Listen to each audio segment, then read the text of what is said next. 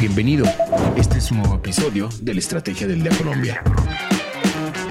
Traído para ti por numberlinea.com y dirigido por María C. Suárez. Feliz lunes, soy María C. Suárez y estamos en la Estrategia del Día Colombia. Hoy hablaremos de lo que está pasando con la relación entre Colombia e Israel y de quién es el nuevo presidente de Ecuador. Active la campana para recibir las notificaciones de cada uno de nuestros episodios. Comenzamos. ¿De qué estamos hablando?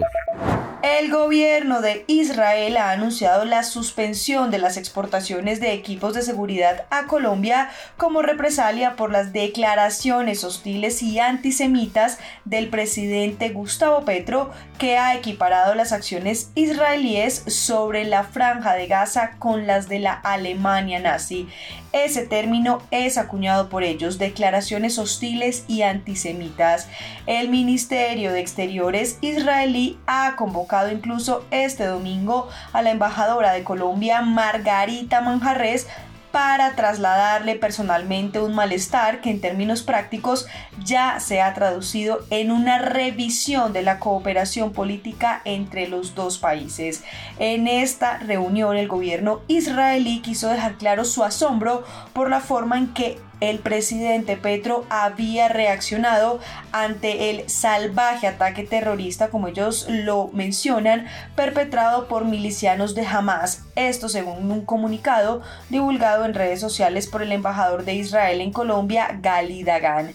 Para Israel, las declaraciones de Petro implican, abro comillas, un apoyo a las atrocidades cometidas por los terroristas y amenazan la paz de la comunidad judía en Colombia, por lo que como primera medida quedan suspendidas las exportaciones relativas a cuestiones de seguridad. Petro, sin embargo, ha defendido que quiere estar en el lado justo de la historia, como ha insistido en nuevos mensajes publicados este domingo en su cuenta de la red social X, antes conocida como Twitter, y donde también divulga informaciones sobre los efectos de la ofensiva israelí sobre Gaza. Asimismo, el presidente colombiano ha celebrado que la Unión Europea reivindique en su último comunicado la defensa del derecho internacional abro comillas, el ataque a civiles de manera sistemática está prohibido, los genocidios están prohibidos, cierro comillas. Así ha insistido el mandatario que ha confirmado la disposición de su gobierno a enviar ayuda a la franja de Gaza con apoyo de Egipto. Y es que tras conocerse la decisión del gobierno de Israel en el tema de ventas externas, el presidente Petro reaccionó y en su cuenta de Twitter indicó lo siguiente, abro comillas, si hay que suspender relaciones exteriores con Israel, las suspendemos. No apoyamos genocidios. Al presidente de Colombia no se le insulta. Convoco a América Latina a una solidaridad real con Colombia. Cierro comillas. Entonces, nuestra pregunta del día es, ¿qué opina de lo que ha dicho Petro sobre la situación en Israel? Los invito a participar acá en Spotify. Lo que debes saber. Y ahora tres datos que debes saber este lunes. El primero, de acuerdo con el más reciente informe de DANE, el Departamento Administrativo Nacional de Estadística, en agosto de 2023 frente a agosto de 2022, la producción real de la industria manufacturera presentó una variación de menos 8,6%, las ventas reales de menos 6,4% y el personal ocupado de menos 2%. Detalla el reporte que de las 39 actividades industriales representadas por esta encuesta, un total de 34 registraron variaciones negativas en su producción real, restando 9,1 puntos porcentuales a la variación total anual y 5 subsectores con variaciones positivas sumaron en conjunto 0,5 puntos porcentuales a la variación total. El segundo, con el propósito de garantizar una atención efectiva ante los efectos que tendrá en el país el fenómeno del niño, Colombia destinó un presupuesto de 2,2 billones de pesos para atender las emergencias que genere el efecto climático. Se definió entonces un plan que orientará acciones estratégicas de prevención y atención inmediata de las emergencias, fortaleciendo las capacidades de los organismos que conforman el Sistema Nacional de Gestión del Riesgo para anticiparse y adaptar los territorios a los impactos asociados a este fenómeno en Colombia. Y el tercero, la organización Terpel S.A. informó al mercado que el 12 de octubre de este año suscribió un contrato con Ecopetrol para el suministro de gasolina corriente motor de producción nacional o importada que tendrá vigencia de un año. El contrato acordado entró en vigencia el 1 de octubre de 2023 y la suma total presenta una cuantía estimada de 6,86 billones de pesos, la cual se pagará bajo la modalidad de crédito. El negocio de la semana.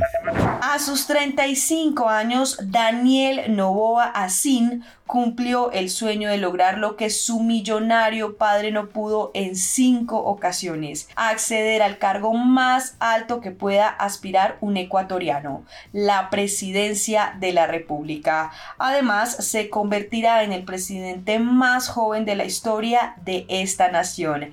Nacido en Guayaquil, Novoa cursó sus estudios secundarios en el Colegio Alemán Humboldt de esa ciudad y luego partió a Nueva York para estudiar administración de negocios en la Escuela de Negocios Stern de la universidad.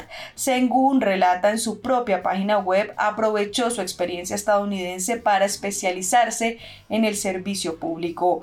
En los últimos años realizó tres maestrías, en 2019 en Administración de Negocios y Administración Pública en el Kellogg School of Management, en 2020 en la Universidad de Harvard y en 2022 finalizó su maestría en Comunicación Política y, y Gobernanza en The George Washington University. Pues bien, ¿cuáles son algunas de sus propuestas?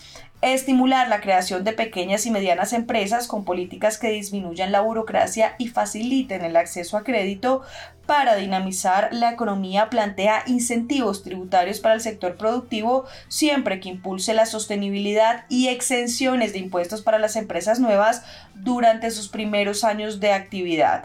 También actualizar y aplicar el salario mínimo para reflejar el costo de vida y las condiciones económicas. Novoa sugiere la equidad salarial mediante la implementación de políticas que combatan la discriminación salarial y esto implica la revisión y el ajuste del salario mínimo. Recuerden seguir este podcast y activar la campana para recibir las notificaciones de cada episodio y así estar al tanto de lo que pasa con la economía y los negocios. Los invito también a que visiten bloomberlinia.com donde pueden ampliar cada uno de los temas que tratamos hoy. No olviden que acá está la información que une a América Latina. Nos escuchamos mañana. Esta fue la Estrategia del Día Colombia. Dirigida por María C. Suárez, producido por Arturo Luna y Daniel Hernández. Que tengas buen día.